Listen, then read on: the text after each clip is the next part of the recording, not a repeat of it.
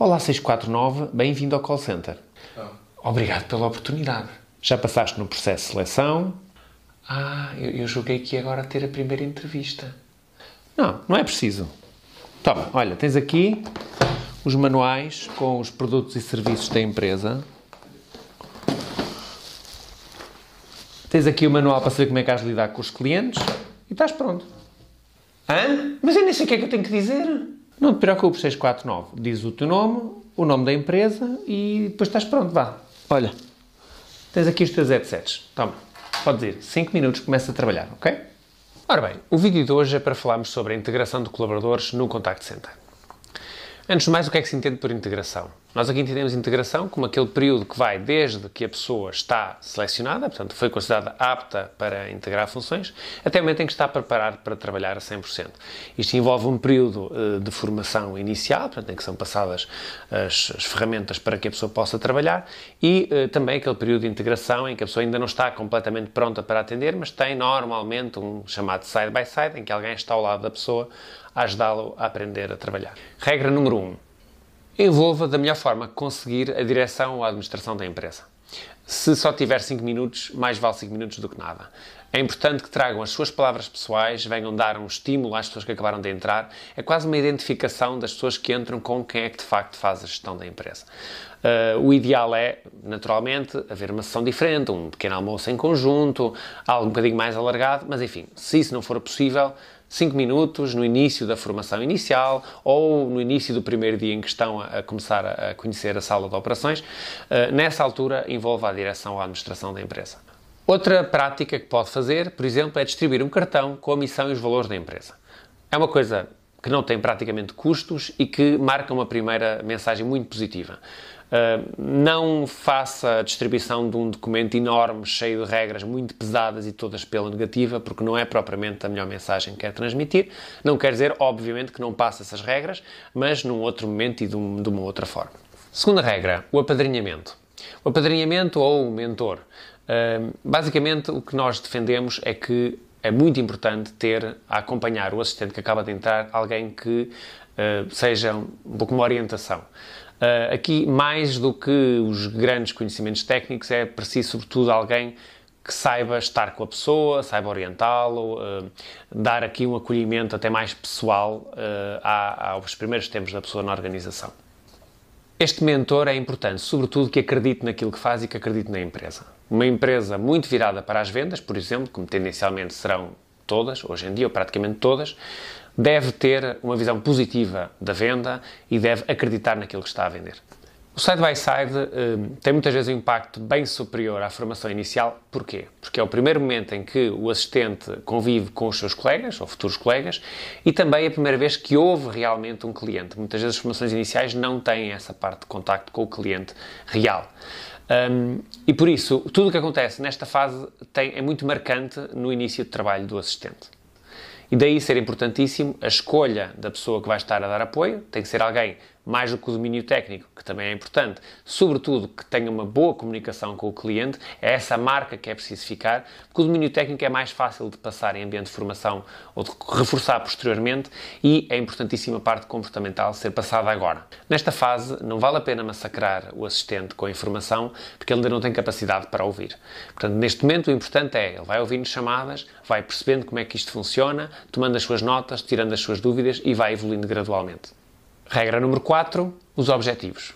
Encontre objetivos para o assistente que sejam concretizáveis e que ele compreenda.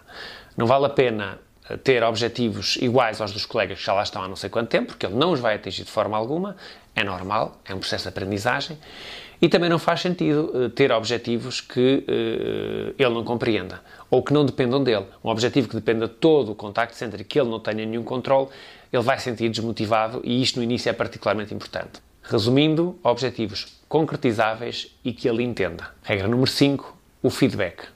Ir transmitindo informação com a maior regularidade possível ao colaborador que está a entrar sobre o seu desempenho. É muito comum uh, colaboradores serem afastados daquilo que estão a fazer sem sequer perceber porque é que foram afastados ou o que é que poderiam fazer para melhorar. Isto é um desperdício de dinheiro, de tempo, de recursos, das próprias pessoas uh, e, e, portanto, nada como evitar esse tipo de, de, situações, dando feedback constante e dizendo para onde é que é o caminho. Regra número 6. A integração de colaboradores não é só para os assistentes ou operadores, no fundo, para a primeira linha de atendimento. A integração de colaboradores faz para qualquer pessoa que muda de funções. Isto, normalmente, ninguém se lembra disto porque, quase sempre, quando um supervisor, ou um formador ou um técnico do IT evolui, eh, ele normalmente ou já veio de outra área da organização ou, mais habitual ainda, era um assistente eh, inicialmente. Isto é particularmente crítico para o supervisor. É muito habitual o supervisor ser atirado para as suas funções sem saber muito bem, às vezes quase sequer porque é que foi escolhido, de repente já está a chefiar uma equipa, quando era muito bom a fazer aquilo que fazia antes e às vezes não sabe se vai ou não ser bom naquilo que vai fazer agora.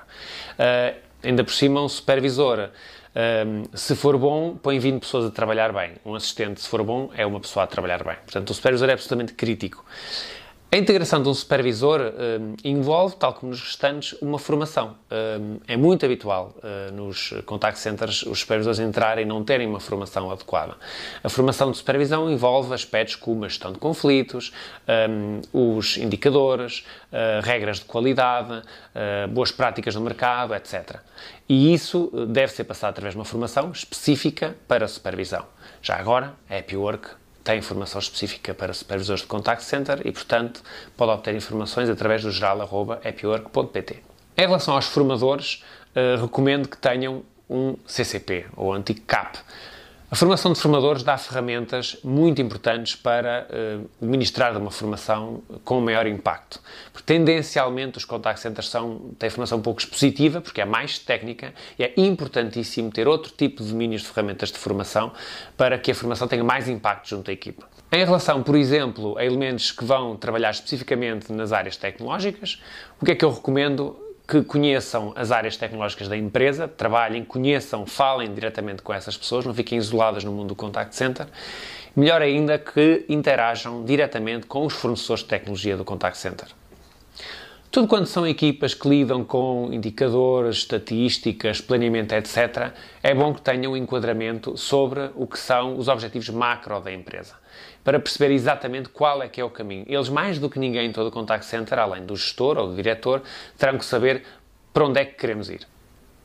Para estas funções mais especializadas do que falámos agora, há outros dois aspectos que é importante ter em conta. Primeiro, fazê-los conhecer as outras áreas da organização.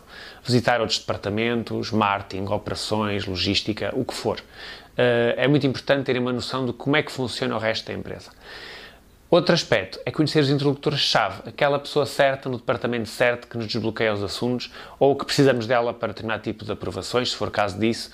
É importantíssimo, até antes da pessoa começar, ir ver pessoalmente onde é que eles trabalham. Se isso for possível, é o ideal. São estas as nossas seis regras para a integração de colaboradores. Não se esqueçam, façam like, partilhem, comentem e subscrevam o nosso canal. Obrigado!